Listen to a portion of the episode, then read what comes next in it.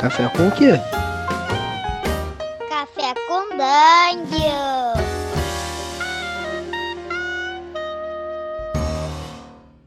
Bom dia, amigos do Regra da Casa. Estamos aqui para mais um Café com Dungeon, na sua manhã com muito RPG.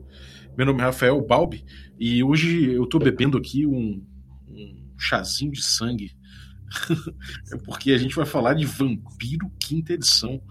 E para falar desse jogo aí que a gente até já já trabalhou um pouquinho com a versão alfa, agora a gente vai trabalhar a versão definitiva aqui com a Ari, que tem falado bastante de World of Darkness aqui no podcast, então você já deve conhecer. Bem-vinda, Ari, bom dia. Bom dia, bando de plebeus. Como é que vai? O que, que você está bebendo hoje? Hoje eu tô bebendo sangue das inimigas. VT dos inimigas. E aí, cara? Diz uma coisa. V5, né? Vampiro Quinta Edição. Cara, a primeira coisa Isso. que a gente, que a gente Famigerada. Ficou... Famigerada, exatamente. Cara, que rolo. Desde a alfa, muita polêmica em torno do jogo. É, muita gente achando que o jogo nem ia sair mais. Cara, o que aconteceu? O que foi essa. O que foi a polêmica inteira aí que, que rolou? O que tava pegando? Nossa, mas eu, eu não tem como fazer.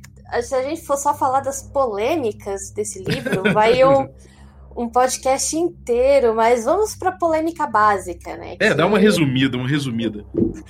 Tudo começou com uma capa vermelha. É porque o Vampiro Quinta Edição ele traz para os jogadores a proposta de ser um update do metaplot, né, um update do universo, trazer ele realmente bem numa essência decadente da nossa realidade atual, com o quanto redes sociais e tecnologia estão muito, muito afetivamente em nossas vidas.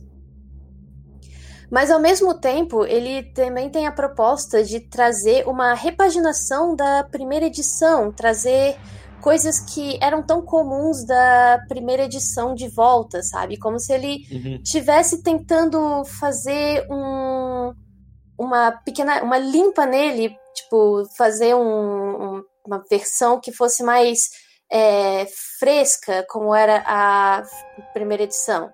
Uhum. Ele, ele bota um pouco de lado toda a guerra entre seitas que tinha na terceira edição, que mesmo na edição de 20 anos também tentaram dar uma repaginada nisso, repaginada nisso mas ah, ele deixa um pouco de lado toda essa coisa de guerra de seitas.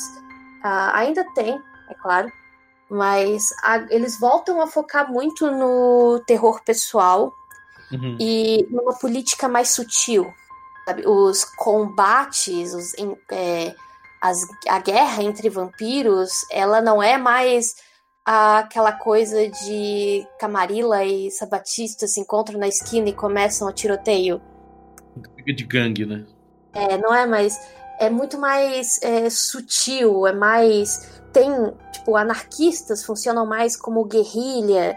É, Camarilla é realmente usando seus recursos dentro das sociedades humanas, etc.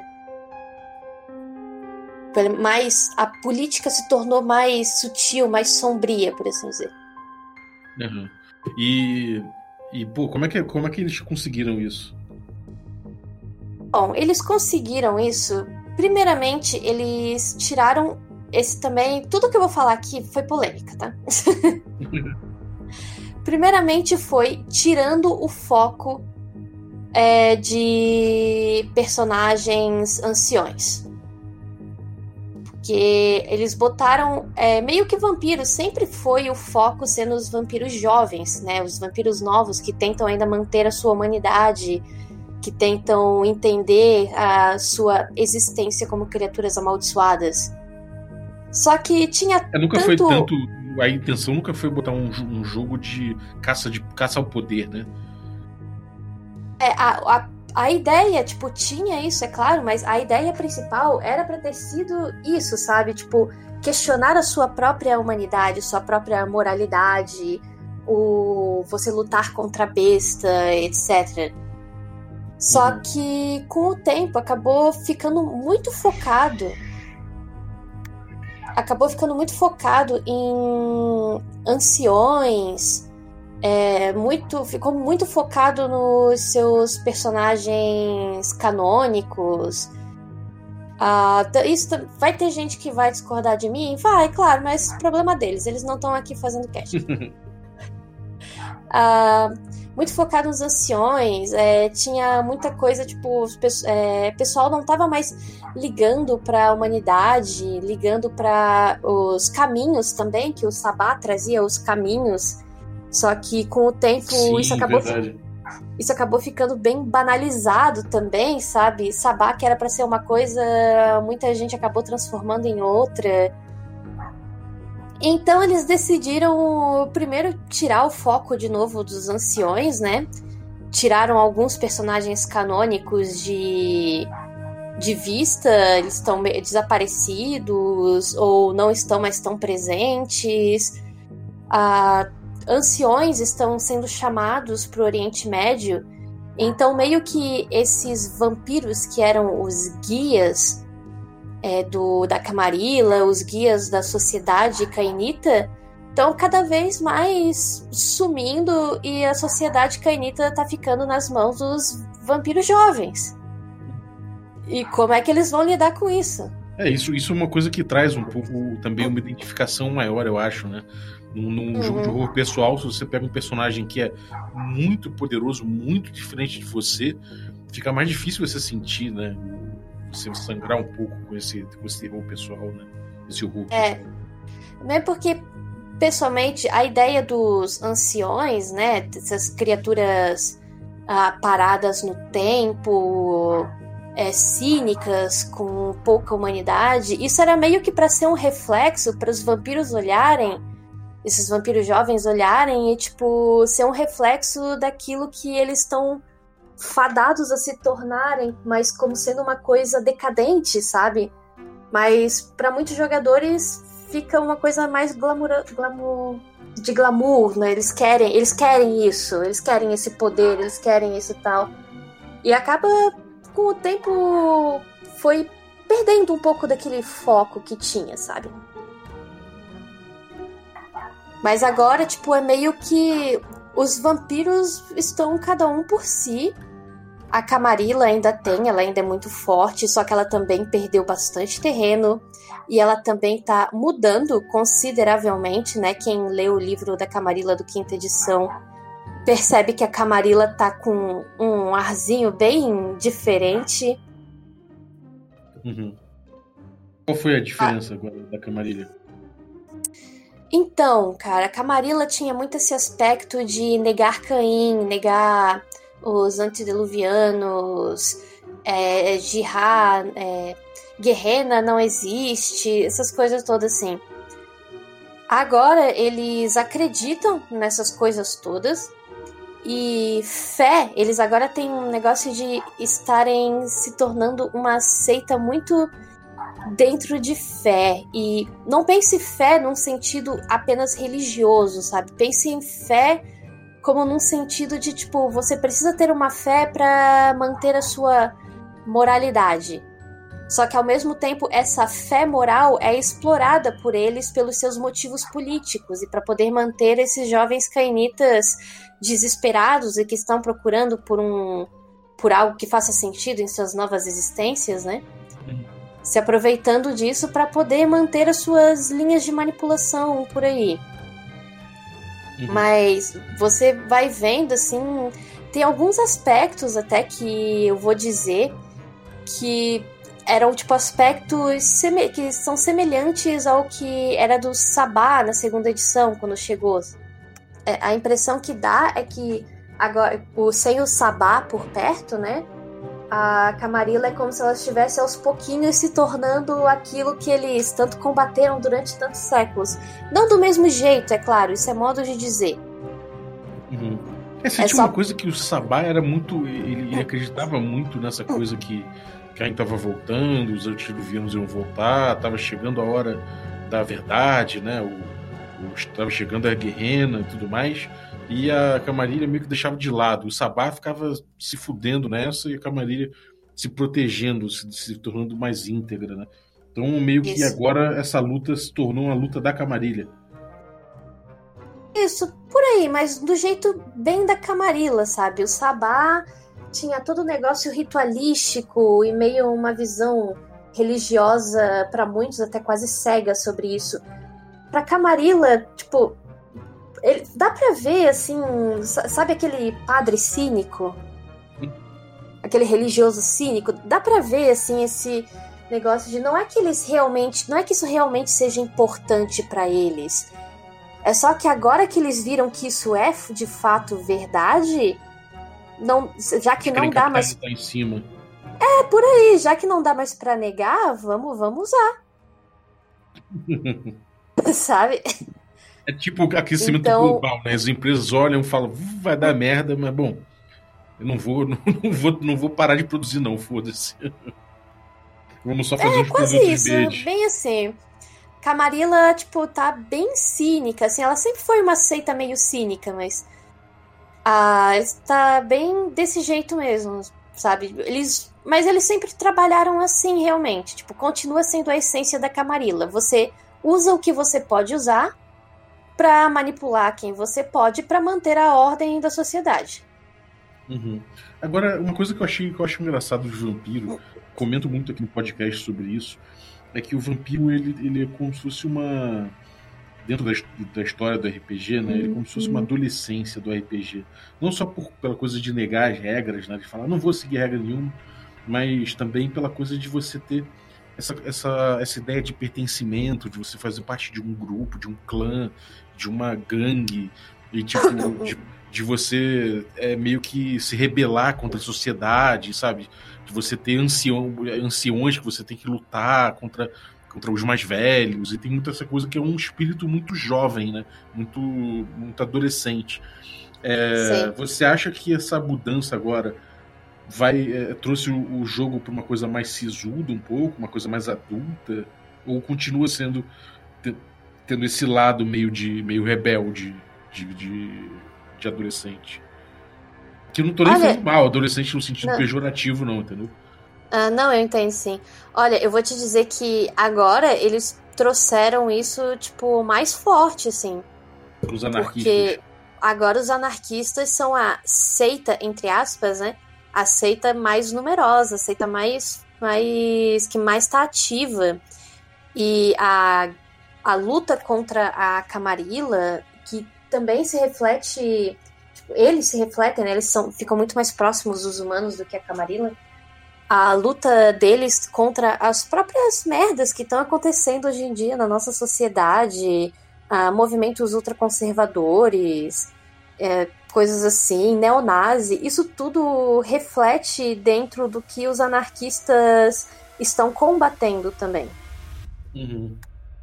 Então, tipo, tem um quê de. tem um gosto de rebelião muito forte, sabe? Eles estão muito presentes ali para lutar, para guerrilha, para para combater, seja de uma forma direta ou indireta, a rebeldia agora, tipo, com os anarquistas principalmente, está mais forte do que nunca assim, nesse cenário.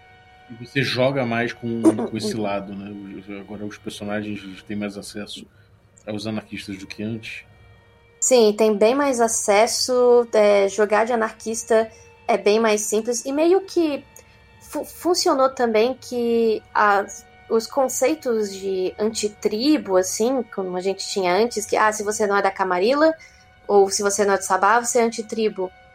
Esses conceitos, uhum. assim, meio que estão em desuso, assim, as pessoas não estão mais ligando. A, a coisa dentro deles está tão descentralizada em vários níveis que, por exemplo, você agora pode ser um tremer anarquista e não é, não é mais uma coisa tipo, tão rara ou tão absurda, sabe? Você tem uhum. o seu clã, e mas só que se você vai ser camarilla, se você vai ser anarquista, uh, se você não vai ser nenhum dos dois, isso é independente, tipo, você não vai ser um antitribo por isso, sabe? Você tem o seu clã, tem a sua família vampírica por sangue e tal, Mas você tem as suas ideologias e as suas ideologias levam você à sua seita. As seitas elas não têm o mesmo nível de importância agora do que uh, do que antes, assim, para fazer com que um clã inteiro faça parte daquela seita e pronto. Ah, entendi. Legal. E, cara, é, você falou essa coisa dos neonazistas e tudo mais. Teve problemas no livro em relação a isso, né? Parece que eles pegaram alguns algumas referências no livro, no, no Alpha ainda, a símbolos que seriam símbolos neonazistas. E, Sim. Bom, e os autores defenderam que, bom, que eles estavam retratando a sociedade do jeito que era, né? Teve uma questão da Ucrânia também. É, isso foi sanado, né? De certa forma, o vampiro saiu do alfa e chegou no, na versão oficial com esses problemas sanados, né? Sim, isso daí é tipo uma treta bem interessante, na real, uma polêmica bem interessante, que foi uma questão de que é, muita gente falou sobre. Ah, não, mas isso faz parte do cenário, é sempre assim mesmo, coisa assim. Só que é uma coisa que vale lembrar que as edições antigas de Vampira Máscara traziam esses problemas, essas coisas, é, essas críticas, essas realidades sobre o nosso, nosso mundo, né, as nossas sociedades, eles traziam, mas eles traziam isso de uma forma muito mais sutil e muito mais inteligente também. Uhum. Sabe? É, e o fato deles terem feito isso de uma forma realmente mais inteligente, como se, ah, ah, foi uma crítica, mas eles realmente conseguiram botar aquilo como uma crítica de fato, sabe? uma, uma sátira, coisa assim. E não como espaço é... de jogo para quem quisesse dar, dar vazão a isso, né? Exatamente, eles botavam ali de um jeito. É, desse jeito, assim, sutil. Até tinham espaços de jogo, como aqueles. É, aqueles negócios de cinis lá, Blood Brothers. Uhum. Mas é, também não era uma coisa tipo que estava no jogo principal, estava tipo tava na parte obscura ali, underground, que ninguém quase nunca joga, sabe? Talvez tenha sido um pouco de inocência deles também tratar esse, esse tipo de assunto como eles trataram nos anos 90. Porque nos anos 90 era quase irreal você falar que, por exemplo, ia ter partidos praticamente não nazistas ascendendo ao poder, né? Então, isso é uma coisa que acontece hoje em dia e que tem a gente hoje em dia tem, fala, cara, que merda, a gente tá lidando com, com um neonazista de verdade, né? Não, é uma, não era uma ameaça calada que, que a gente tinha nos anos 90 e agora o, a, a merda ficou séria, né? Eu acho que o problema com relação a isso foi por causa de um negócio que é muito comum também em Vampiro à Máscara, apesar de isso não ser o foco de Vampiro à Máscara, mas muita gente faz dizer como se fosse, que é o problema do Edgelord. Uhum. Esse foi o problema, assim, porque meio que a treta, assim, quem acompanha, meio que a treta que dizem que a pessoa que colocou isso e também colocou o texto da Chechênia já era uma pessoa conhecida antes por fazer essas merdas assim, sabe? Essas, tipo, aquele Edgelord assumido, sabe? Uhum. Não, tem que chocar mesmo, tem que Tipo, é, pra quem mas... não sabe, Ed Lords é esse cara que trabalha sempre no fio da navalha. É aquele cara que tá a um milímetro de ser, de ser abusador, de ser fóbico nas coisas que ele trata, de fetichizar problemas sérios como, sei lá, estupro, de cenas assim. Então o cara ele, tá, ele, tá, ele trabalha sempre naquele fio que você fala, bom, você tá quase lá, não sei dizer se tá, se tá lá ou não tá, se alguém acusar ele vai falar que não tá, mas tá, né? Então acaba sendo problemático, né? Então, assim, tipo, o problema foi só o seguinte: é, a, o negócio é que você colocar essas coisas assim né, na cara. Não, o problema não é não é que tipo isso não existe ou a gente tá tentando esconder, coisa assim. Só que é uma forma muito barata, é uma forma muito pouco criativa de você colocar esses problemas para as pessoas terem que enfrentar, sabe? É uma, é uma forma preguiçosa uhum. de você colocar problemas com relação a, a, tipo esses que a gente está enfrentando agora e colocar isso dentro do cenário. Foi foi foi barato, foi tipo, ah, é porque eu quero chocar porque vampiro Sim. é o mundo das trevas, tem o choque mesmo. Tem, realmente tem, mas. Poxa, existem, existem maneiras tão inteligentes, mais, é, mais realmente críticas que eles fizeram isso antes. E daí você só colocar Sim. assim na cara, na lata, desse jeito. Primeiro que, querendo ou não, quando você faz isso, você atrai o público uhum. uh, que você não quer. Independente, independente de que você diga que não, não, não é isso que eu queria, não importa o que você queria, atrai. Não tem o que você possa fazer sobre isso. E claro, você tem que se responsabilizar sobre isso, a não ser que você queira que eles sejam seu público mesmo, aí, né, falar mais de, sobre você do que sobre os próprios jogadores. Uhum. Mas, sabe, tipo, é aquela. Podia ter feito? Podia, mas tinha um jeito melhor de fazer aquilo. É, sem dúvida. Agora, cara, voltando pro aspecto de regra, assim, quer dizer, é, falando um pouco no aspecto de regra, o Vampiro na, na, nos anos 90, aquele primeira segunda edição, eles vieram lidando com problemas de, de, experiência, né? Como é que ficou o sistema agora? Como é que qual, quais soluções de sistema que eles trouxeram? É, com relação à experiência, ele continua sendo gasto de experiência, né? Você recebe uma quantidade X de XP e você pode comprar. Uh, só que uh, você. Só que, tipo, ficou mais caro também. Meio que evoluiu seu personagem, ficou um pouco mais caro. Poder não é a parada, né? Não, não, não adianta ficar correndo tanto atrás de poder assim. É, não é. Tipo, existem vários outros meios que você pode conseguir as coisas que você quer de poder, assim. Acho que isso meio que força uma coisa que muita gente uh, esquece, que, por exemplo, uh, se você fala que você passa algum, sei lá, uns tempo, porque vampiro tem muita coisa do salto temporal também, né? Porque criatura vive uhum. pra caramba. Uh, se você Sim. fala que você passou um tempo treinando ou estudando tal coisa, tal habilidade, você não precisa necessariamente gastar XP para aumentar aquela habilidade. O narrador pode te dar aquele ponto uhum. por seu treinamento. Ah, ah, isso era uma coisa que já acontecia em Vampiro a Máscara das outras edições, só que não uhum. era todo narrador que fazia isso. Mas só que teoricamente você não você poderia conseguir as skills, até as disciplinas que você queria se você, é, você fizesse seu personagem se dedicar a isso. Uhum. Mas, enfim, tipo, porque em relação a XP ficou um pouco mais caro comprar. Uh, ainda é um negócio de o um nível vezes uma quantidade X de XP. Uhum. Só que agora, ao invés de o nível ser vezes o nível que você já tem, é vezes o nível que você quer. Ou seja, você gasta um pouco mais. E o XP também é aconselhado você não exagerar no XP, sabe? Ficar dando 4, 5 de XP de uma vez. Entendi. E tem essa coisa da mecânica de hunger, né?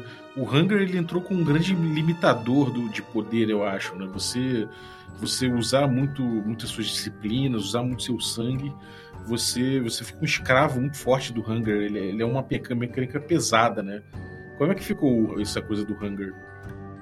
Nossa, ele veio para substituir os pontos de sangue e ele é definitivamente um sistema muito melhor do que os pontos de sangue. Porque meio que os pontos de sangue uhum. tinha aquela que você só ia gastando o seu blood pool no que você queria. E daí se você ficava com o blood pool baixo, você começava a sentir fome, mas também se você passava no teste, foda-se. O, o hunger, como é que ele funciona? Quando você vai fazer alguma coisa de é, excitar o sangue, seja para você usar disciplina, seja para você fazer ficar tipo é, com aquele como eles chamam blush of life, né, que você parecer que não tá um cadáver.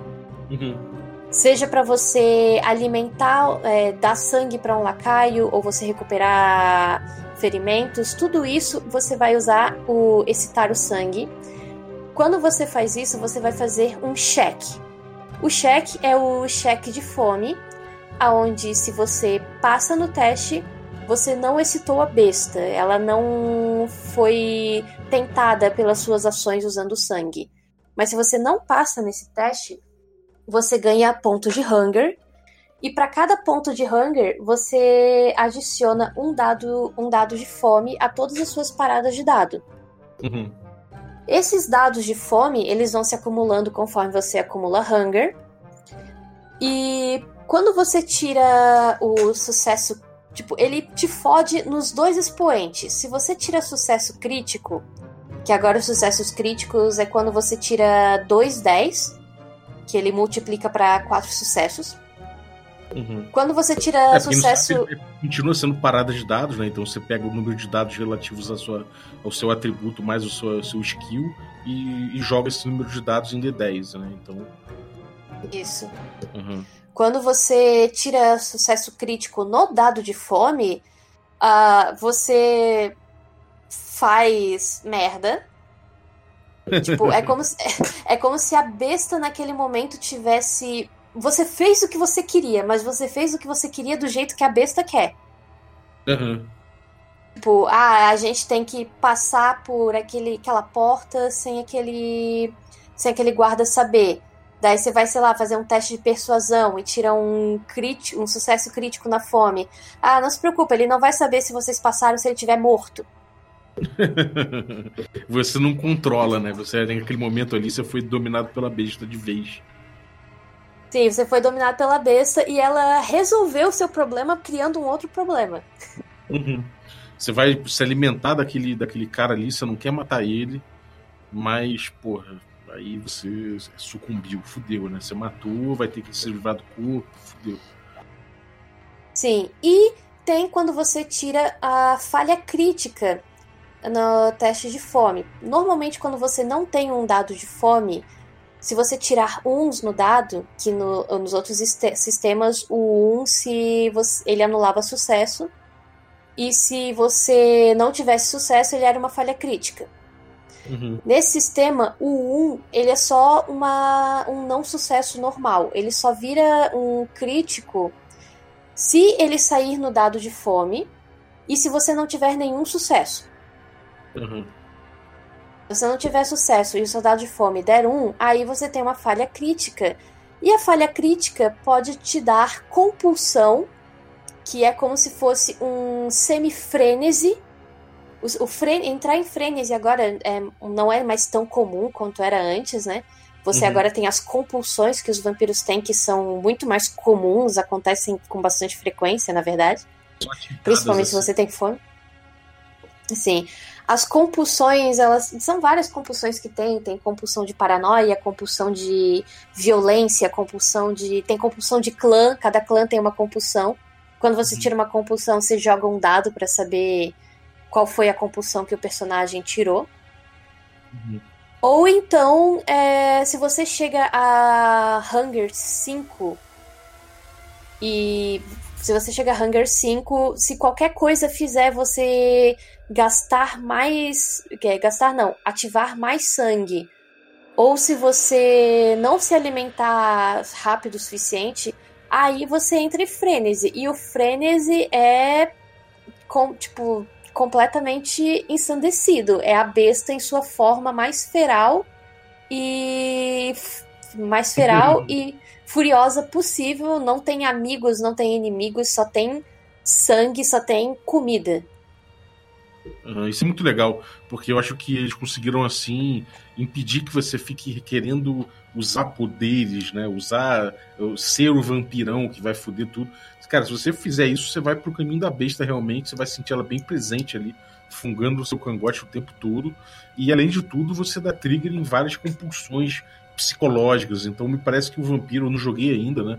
É, mas me parece que o, o, o, quinta edição do vampiro faz o, o, vampiro ficar, o personagem ficar mais pesado dramaticamente, né? Nossa, com toda certeza.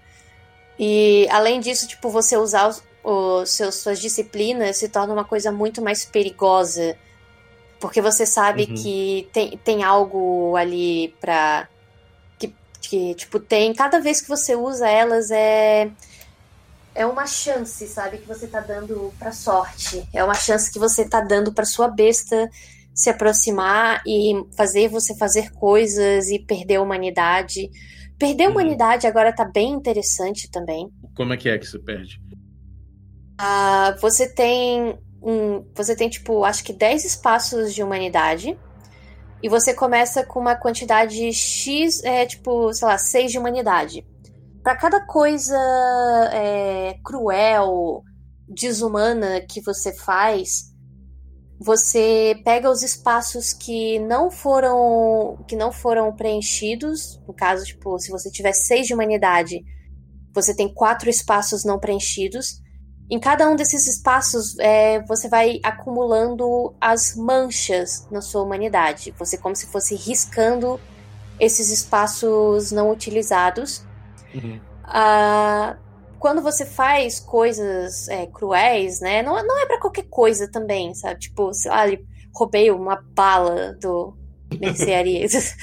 Mas, tipo, você cometeu um assassinato, você é, traiu uma pessoa extremamente importante para você, coisas assim. Uhum. Ah, você vai acumulando essas manchas. A cada noite, quando você acumulou mancha, você pode fazer uma jogada de redenção. Se você passou, você fica mal, você fica muito mal psicologicamente, mas você limpa a sua humanidade ali. Se uhum. você não passou, você simplesmente vai é, racionalizar todas as coisas ruins que você fez e você perde a humanidade. Uhum, Se você preenche todas as manchas, você entra em degeneração. E degeneração é o quê? A degeneração é como se fosse uma degeneração mental temporária que você ganha, onde você fica com. Você perde a humanidade e você fica com um, penalidades para penalidades para jogadas mentais, porque você uhum. meio que tá pensa numa situação em que você fez tanta merda, mas tanta merda em uma única noite, que você não é sobre você parar e pensar nas coisas ruins que você fez, se elas valeram a pena ou não. É você estar se questionando como uma criatura moral. Você está questionando sua própria moralidade, tudo aquilo que você acreditava. Você vê uhum. tudo aquilo que você fez e você pensa, caralho, mano, que merda foi essa, sabe? Uhum. Porra, bem doido. E, cara, é, as disciplinas mudaram, né? Você tem algumas disciplinas, tipo rapidez, você teve algumas, algumas notórias. Quais que você achou que ficaram mais, que tipo, que dão mais a cara, assim, do vampiro, das mudanças que eles quiseram? Quais mudanças? Umas três, ah. assim, umas duas, três, que você achou mais impactante? Quais as, as quais as mudanças que eu achei mais impactantes de, é, do foi cinco em, todo, Não, em disciplinas? Disciplina, é. Uh, as mudanças que eu achei mais impactantes foram em. Deixa eu ver. Uh, em dominação, porque eles trouxeram alguns aspectos da demência dos malcavianos para dentro da dominação, o que para mim faz todo sentido. Uhum. Uh, a feitiçaria de sangue, que é a taumaturgia que meio que se misturou. Isso, que se misturou com algumas habilidades do Quietos, do, dos Assamitas barra Banu Hakim. Uhum. Uh, ficou bem interessante também. Ficou bem menos roubado do que antes. Tremé. Uh, desculpe todos os Tremé e tal que estão aí ouvindo, mas Tremé era uma porra de um bicho chato, mano. Puta merda. Como eu odiava Tremé. Mas agora, com o que eles fizeram com a feitiçaria do sangue e tal, ficou muito mais plausível, sabe? Ficou muito mais interessante você jogar de Tremé e, e tal. Tipo, ele ficou muito menos overpower. E ele tratou a magia Tremé muito mais com um aspecto realmente místico do que só, ah, tipo, ah, é bola de fogo que o vampiro faz. Não. e por último, é. o que eu achei o mais legal foi a fortitude. Hum. Fortitude era uma disciplina polêmica, porque das três disciplinas físicas, rapidez, potência e fortitude, muita gente considerava ela a mais fraquinha, sabe? O efeito que ela dava, tipo, muitas vezes não compensava você gastar XP com ela, porque a ah, potência você você faz isso, isso e isso e você tem sucesso automático em todas as coisas envolvendo força. Rapidez, você faz isso, isso, isso, gasta ponto de sangue, você pode ter cinco ações extras. Fortitude te dá, dado extra para não apanhar. É, soak. E que podia falhar, sabe? e como é que ficou agora? Nossa, ela. Alguém olhou para aquela disciplina, pensou: Poxa, essa disciplina não tá muito forte, né? Vamos tornar ela mais forte? Vamos!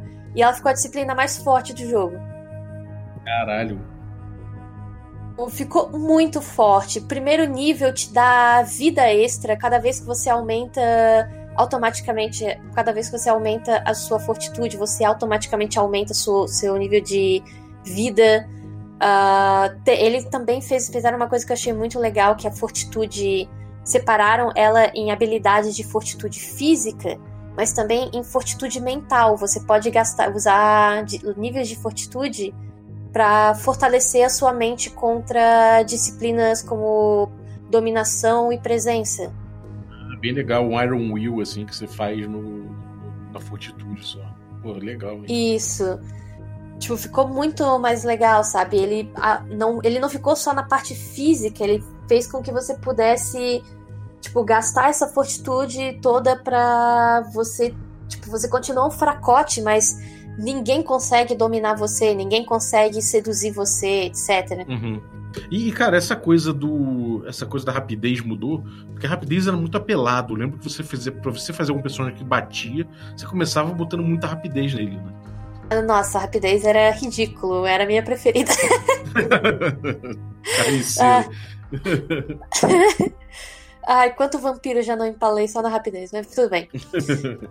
a rapidez, ela, ela agora te afeta de um jeito. É, como é que eu posso dizer? Ela pode tanto te afetar de um jeito de realmente te tornar ah, veloz, rápido, mas ela também pode te afetar, ao invés de te tornar veloz, te tornar mais gracioso.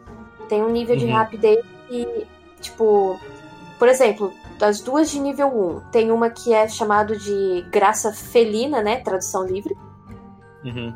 Onde você tem sucessos automáticos em qualquer teste envolvendo destreza ou esportes para se equilibrar. Ah, você não precisa legal. jogar. É, se você tem esse nível, você não precisa jogar para manter o equilíbrio em, em, certas situações. Você tipo, só tá ali, você já é gracioso naturalmente.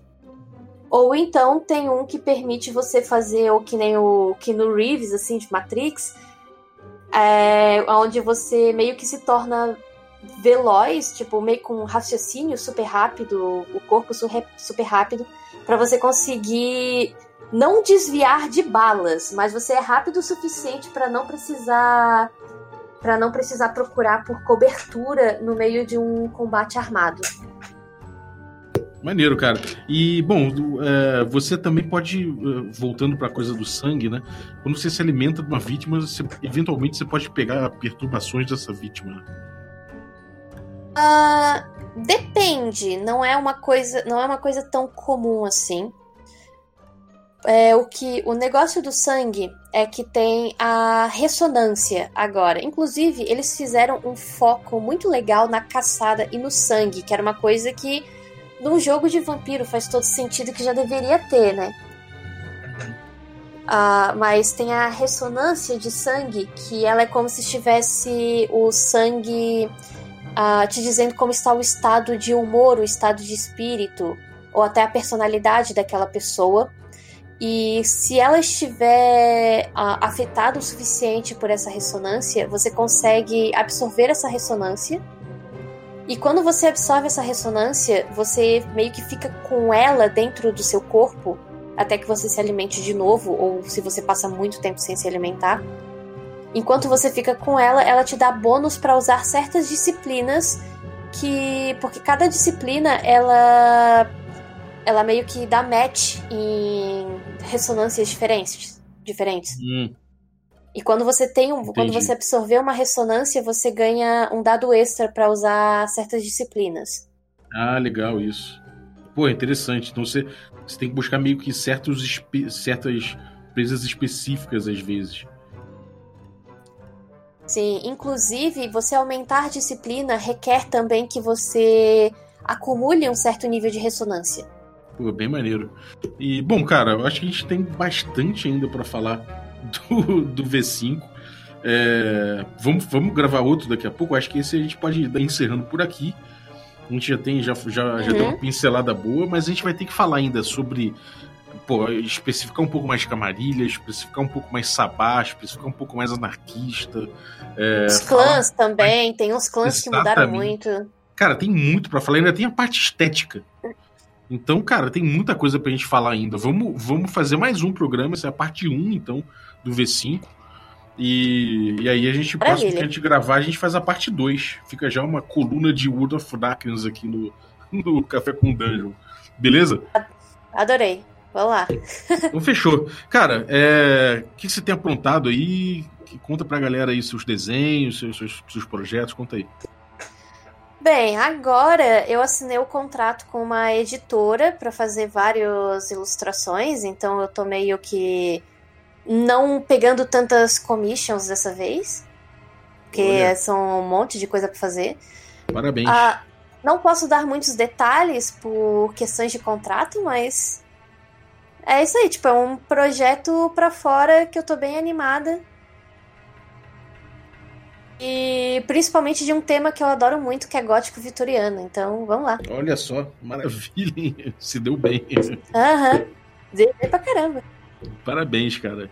Bom, e então é isso aí, galera. Vocês que estão ouvindo aí e curtem Vampire, curtem World of Darkness, fiquem ligados que vai ter bastante coisa ainda para vir aí, bastante discussão a respeito do D5. Não paramos aqui. Valeu, um abraço e até a próxima. Até a próxima.